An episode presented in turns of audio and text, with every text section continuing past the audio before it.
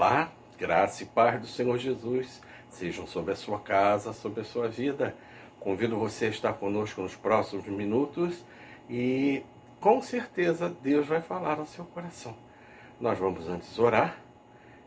Pega a sua Bíblia também, que é importante. Nós vamos ler primeiro o livro de João, carta de João, fica no lado do Apocalipse. É bem fácil de achar. Antes do Apocalipse, primeira carta de João, capítulo 5. Já prepare e também se prepare para o Maio Mulher online que teremos no próximo sábado, pregador Irmã Jane, Portugal, às 15 horas em ponto, tanto pelo Facebook como pelo Instagram.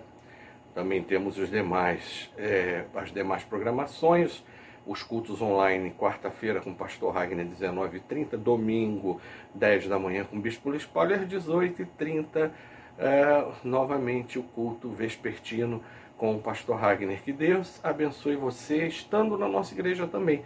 Porque se você já está voltando à sua normalidade, volte também a frequentar a casa do Senhor. Vamos orar? Ô oh, Paizinho querido, Pai nosso que estás nos céus, obrigado, Senhor, porque até aqui nos ajudou Senhor. Cremos em Ti. É nisso que queremos nos firmar nesse dia, a nossa fé em Ti, a nossa confiança em Ti. Por isso, fala agora ao coração dos teus filhos e filhas e ministra sobre cada um a tua bênção, o teu poder. Repreende, Senhor, tudo aquilo que se levanta contra a vida do meu irmão e da minha irmã, para que ele, para que ela sejam agora abençoados por Deus, seus corações sejam liberados para receber a tua doce presença. Assim oramos no nome de Jesus. Diga amém. Amém? Você crê em Deus? Eu também. A Bíblia diz que até o diabo crê em Deus, mas é diferente. O diabo sabe que Deus existe, mas estremece. Não basta acreditar que Deus existe. Temos que colocar a nossa confiança total nele. A música conhecida, Eu Creio em Meu Deus, cante também. E logo em seguida vamos falar sobre isso. Se souber, cante. Bondoso e fiel, Senhor. Eu creio nele sim.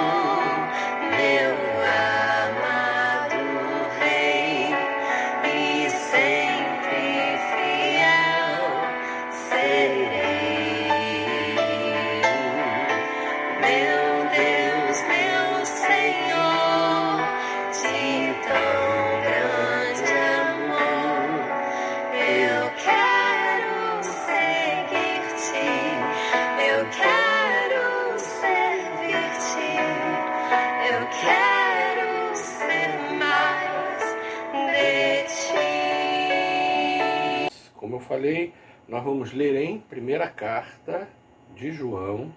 Ela fica logo antes do Apocalipse, capítulo 5, a partir do versículo de número 13, que fala do poder da fé, da oração, da intercessão crer, acreditar que Deus existe, é, me permita falar, mas é fácil. Por quê? Porque a Bíblia diz que até o diabo acredita, quer dizer, o diabo sabe que Deus existe, mas a Bíblia diz que ele treme diante de Deus. Há muitas pessoas que sabem que Deus existe, creem que Deus existe, acreditam, mas não têm um relacionamento com Deus. Essa que é a diferença. Buscar comunhão e relacionamento com Deus. E relacionar-se com Deus não é relacionar-se com ritos, rituais. Ah, você tem que fazer assim tantas vezes, tantos pulinhos, porque senão Deus não se manifesta. Não, é um relacionamento direto, onde você pode falar com Deus no Santo dos Santos, porque a Bíblia diz que quando Jesus morreu, o templo tinha ali um véu, aonde após esse véu só entrava o sumo sacerdote. E a Bíblia diz que aquele véu rasgou do alto a baixo. Interessante que ele não rasgou de baixo para cima, que alguém podia falar que foi um homem que rasgou. Não, Deus rasgou de cima para baixo. Aquele véu alto, que devia ter cerca de 6 metros, alguns dizem um pouco menos, mas bem alto para um homem subir e rasgar de cima para baixo, digo, e Deus fez isso.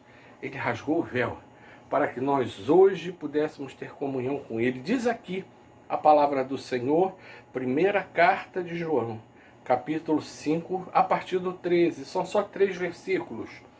Ouça, estas coisas escrevi a vocês que creem no nome do Filho de Deus, para que saibam que têm a vida eterna.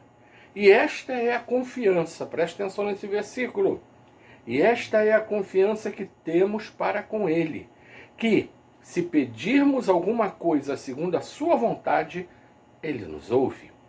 E se sabemos que Ele nos ouve quanto ao que lhe pedimos, estamos certos de que obtemos os pedidos que lhe temos feito. Coisa linda! Deus ouve as nossas orações, mas aqui diz que Deus ouve a oração dos seus filhos daqueles que têm relacionamento com Ele. A Bíblia diz que tudo que existe é criação de Deus. Nós também éramos meras criaturas de Deus. E a Bíblia diz que Jesus vem morrer na cruz por nós para nos resgatar e nos fazer agora filhos de Deus. Interessante que antes de Jesus não havia esse costume de se falar raramente no Antigo Testamento. Você vai ver uma expressão de filho de Deus. Você vai ver uh, em Provérbios o Salomão falando com seus filhos. É diferente. Aí ele fala: Filho meu, ali era o conselho do pai para o filho, o conselho do rei para os seus súditos. Então havia aquela expressão: Filho meu, como tem no capítulo 3. No início de cada capítulo é, do capítulo 2, 3, 4, 5, você vai ver é, essa expressão. Mas ali não se falava de um filho de Deus, ali era o Salomão rei falando com seus filhos, aconselhando os seus filhos. Alguns quando leem falam, puxa, mas é Deus falando sim. É porque profeticamente ali Salomão estava sendo usado para agora transmitir algo que se aplicaria à própria pessoa do Pai, à pessoa de Deus. Pode parecer um pouquinho confuso, mas não é. Aquele estudante da Bíblia que é, já leu um pouco, já tem um pouco mais de experiência, sabe que no Antigo Testamento há muitas figuras que se aplicam a Deus. Então você vê a pessoa um patriarca Abraão no Novo Testamento numa parábola representando a figura de Deus, mas Abraão não é Deus, todo mundo sabe disso. Mas vemos naquela parábola do rico de Lázaro, quando o Lázaro se dirige e ele chama o pai Abraão e pede a Abraão que o tire dali ou que peça, enfim, faz uma série de pedidos que depois você pode ler em Lucas 16. E ali aquele Abraão está representando a pessoa do próprio Deus que está julgando e dizendo sim ou não aos pedidos daquele uh, nobre que havia morrido, mas morrido sem ter comunhão com Deus. E quando ele morreu sem comunhão com Deus, a sua vida, a sua alma foi para um lugar que ele não gostou. Diz que tinha sede, que estava passando mal, e ele ficou sabendo que Lázaro, um homem pobre, um homem até moribundo, mas que cria em Deus, estava no paraíso, desfrutando de algo que palavras humanas não podem expressar. Como diz a Bíblia, nem olhos viram, nem ouvidos ouviram, nem jamais penetrou em coração de homem algum o que Deus tem preparado para aqueles que o amam. É algo indescritível, é algo maravilhoso. E então, ao saber que Lázaro está num lugar de glória, porque ele temeu a Deus aqui na terra, aquele rico que era uma pessoa que acreditava em Deus, mas que não seguia, não tinha comunhão, pede: me tira daqui. E aí, Abraão lhe responde: ali Abraão está representando a própria figura de Deus e diz: não, não é possível. Daqui ninguém pode ir para lá, nem de lá pode vir alguém para cá.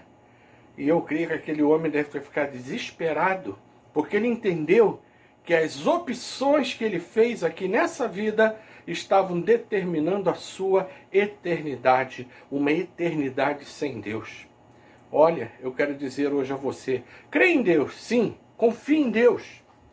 Tem pessoas que até repetem diariamente o credo apostólico, que realmente é algo que sintetiza a fé cristã, eu creio em Deus Todo-Poderoso, Criador, Deus Pai Todo-Poderoso, Criador dos céus e da terra, creio em Jesus Cristo, seu Filho, creio na igreja, creio no Espírito Santo, enfim, né? creio na ressurreição dos mortos, na vida eterna, amém. Então é muito bonito, lá do começo ao fim, aquele credo, mas não basta você repetir o credo, você tem que acreditar e se envolver com Deus. Entrega o teu caminho ao Senhor, confia nele e o mais ele fará em você. Ele fará por você, digo. E ele vai ouvir as suas orações, como diz aqui. Esta é a confiança que temos para com ele, que se pedirmos alguma coisa segundo a sua vontade, ele nos ouve. E se sabemos que ele nos ouve quanto ao que lhe pedimos, estamos certos de que obtemos os pedidos que lhe temos feito. E aí eu pulo aqui para o versículo de. É, você pode olhar aqui um pouquinho mais na frente, os últimos versículos 18. É, em seguida diz: Sabemos que todo aquele que é nascido de Deus não vive no pecado, porque quem é nascido de Deus guarda-se a si mesmo e o maligno não pode tocar nele. Sabemos que somos de Deus e que o mundo inteiro jaz no maligno.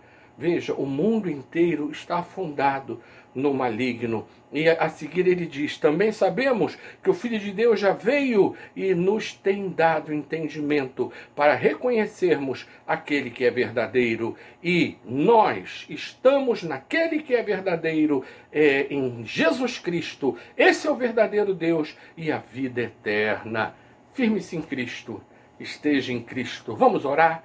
Senhor, nesse minuto de oração que pode mudar o futuro dessas pessoas, eu quero abençoar cada um que está ao alcance da minha voz, para que creiam que as suas orações podem ser ouvidas, mas que, em primeiro lugar, precisam estar aliançados, tendo um relacionamento com Deus, não somente acreditar nele, mas ter a sua vida entregue no seu altar. Eu abençoo você, meu irmão, minha irmã, e declaro: receba a presença de Deus na sua vida, tenha os seus pedidos de oração um por um atendidos, de acordo com a vontade de Deus. O Senhor te abençoe, no nome de Jesus. Diga amém.